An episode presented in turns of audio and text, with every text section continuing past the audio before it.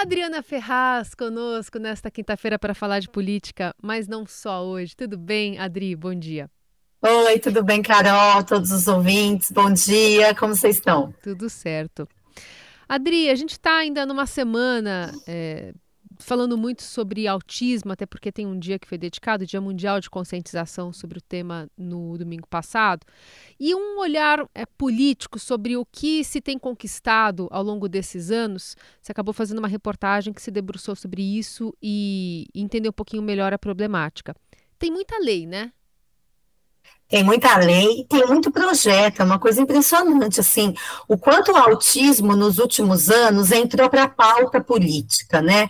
Muitos, muitos políticos, candidatos, usando a bandeira do autismo também para se colocar, se posicionar, pedir voto, né? Muita gente de olho nessa comunidade que é enorme. Olha, no domingo passado houve então um evento aqui em São Paulo, em várias outras cidades no Brasil todo, para celebrar o Dia Mundial da Conscientização sobre o Autismo. É uma data criada em 2007 pela ONU, justamente para que a gente fale sobre o tema e cobre sobre políticas públicas para esse público que é enorme. Olha, aqui no Brasil a gente vê que tem muita lei, tem muito projeto, mas tem pouco serviço.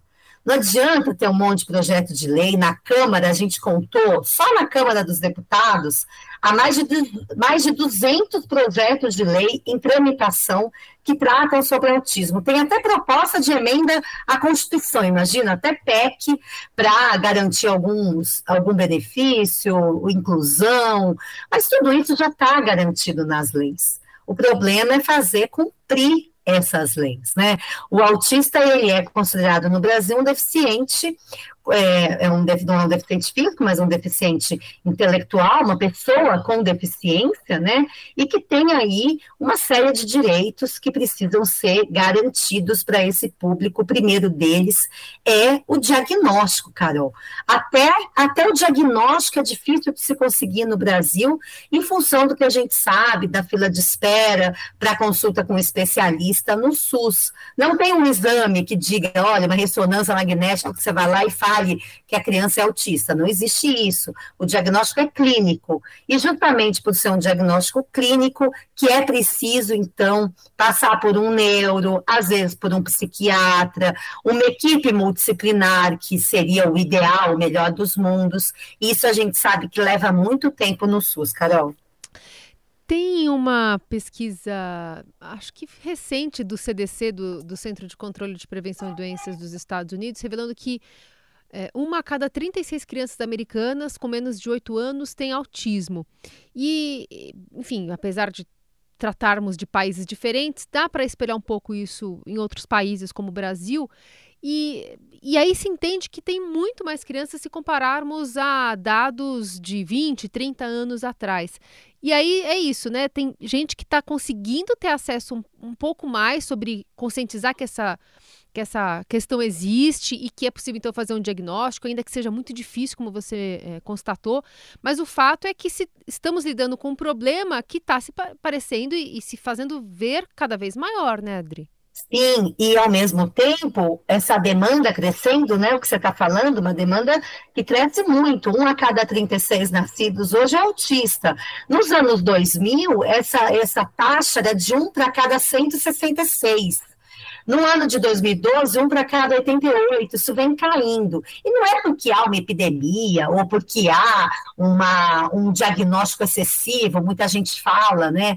Não, é porque há vários tipos de autismo, né? Talvez essa seja uma dificuldade ao se tratar da questão. A gente fala do espectro autista, porque é um espectro mesmo. Os autistas são muito diferentes uns dos outros.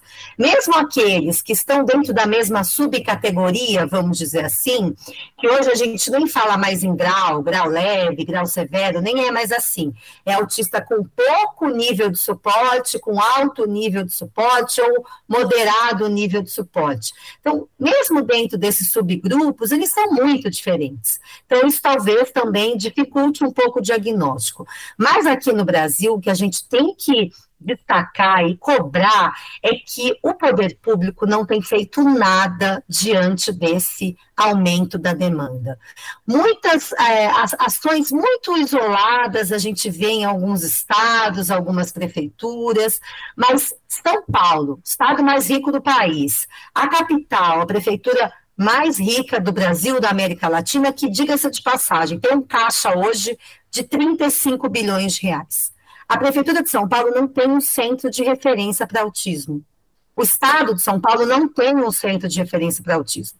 Não quer dizer que um centro de referência vai fazer toda a diferença. Não, mas é o início de uma política, né? Se demonstraria ao menos que a prefeitura e o governo estão atentas a essa questão, estão dispostas a mudar, né, a oferecer mais a esse público.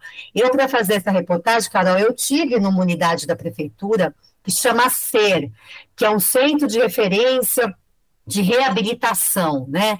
É, tem alguns desses na cidade, são 23 na cidade que atendem autistas. É, é, um centro muito bacana, muito bem estruturado, com uma equipe boa. Eu tive na unidade do Tucuruvi, na Zona Norte.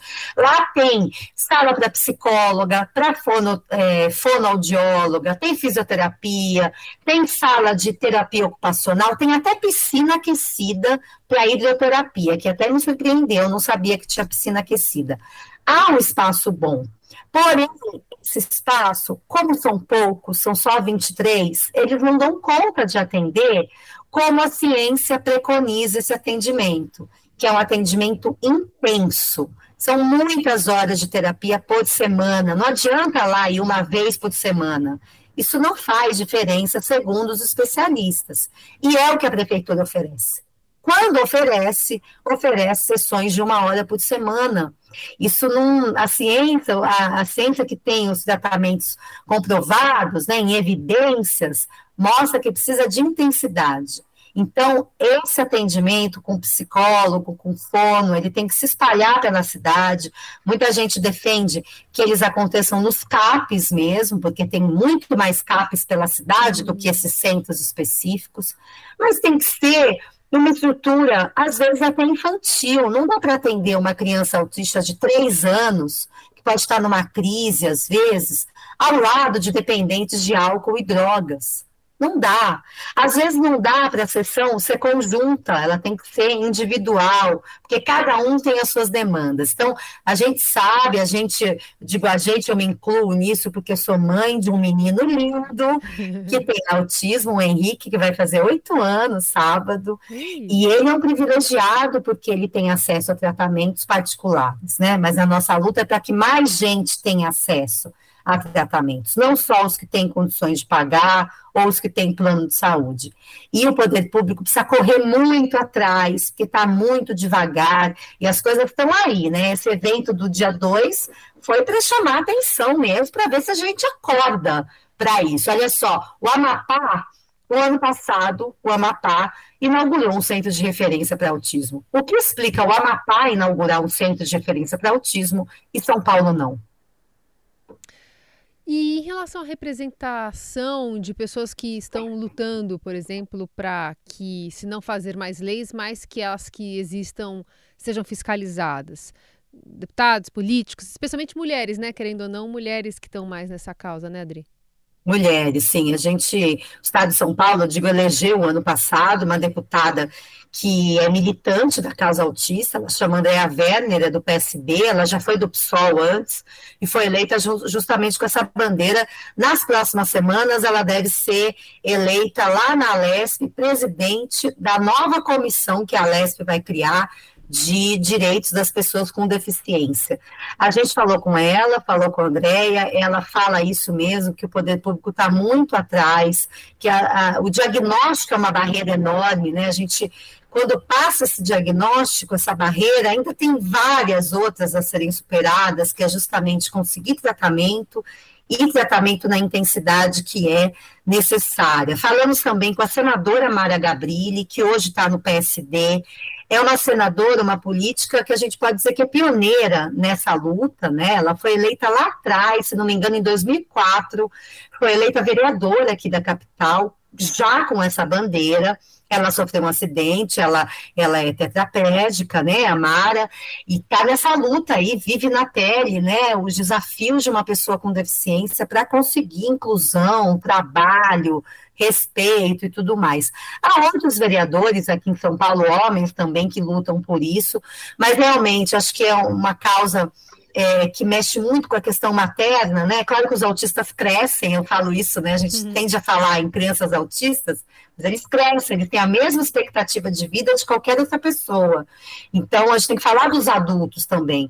Mas como a gente está muito começando, a gente tende a falar das crianças e acaba virando uma coisa também relacionada à maternidade.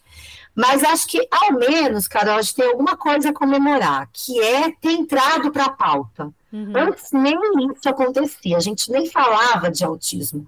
Os autistas ficavam ali, muitas vezes escondidos dentro de casa, os pais não tinham coragem de ir num restaurante, num parque, porque dá trabalho, né? Porque as pessoas olham feio. O autismo, diferente da síndrome de Down, por exemplo, ele não tem um rosto, né? É, quem tem síndrome de Down, você percebe na fisionomia da pessoa, né? O autista não. Então, o autista, uma criança autista pode parecer para os olhos de quem não conhece uma criança mal criada, uma criança que faz birra, que se joga no chão, que não tem muito manejo social, né? Mas tudo a gente sabe que tem uma causa, né?